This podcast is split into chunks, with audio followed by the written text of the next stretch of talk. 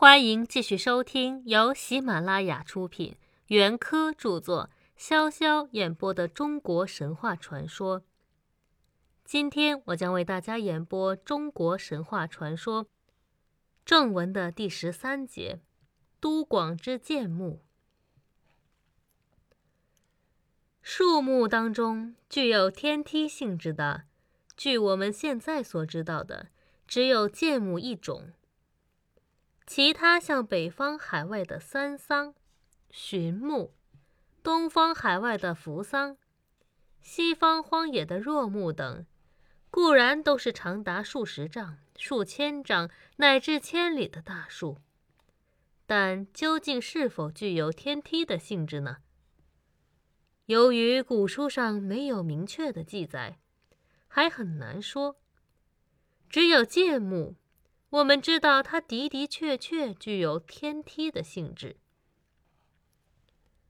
剑木在西南的都广之野，这地方据说是天地的中心。这真是一个好地方，白骨自然生长，不管是夏天还是冬天都能播种。生长的稻、黍、豆、麦，又白又滑。好像枝高一般。鸾鸟在这里唱歌，凤凰在这里舞蹈，各种各样的飞禽走兽都聚在这里。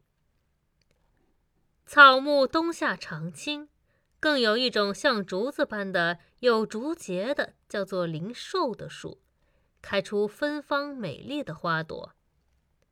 它那坚劲的茎干可以给老人们做拐杖。这里可以说便是地上的乐园。有人说，这里就是如今四川的成都。按照地理方位和所描写的情况来看，的确是有这个可能。那棵极长的、具有天梯性质的剑木，就生长在这座乐园的中央。乐园已经是居于天地的中央了。这座天塔更是居于天地中央的中央，所以到了中午，所以到了中午，太阳照在它的顶上，它却连一点影子都看不见。站在这里大吼一声，声音马上会消失在虚空之中，四面八方连一点回响都没有。剑木的形状也生得奇怪。细长的树干直挺挺地钻入云霄，两旁不生枝条，只有树的顶端才生了些弯弯曲曲的树枝，盘绕起来像一顶伞盖。树根也是盘曲交错的，还有一桩出奇的事，就是把它的树干一拉，就有软绵绵的、扯不断的树叶剥落下来，像鹰带。又像黄蛇。这座居于天地中央的天梯，就是各方的天地或上天或下地的梯子。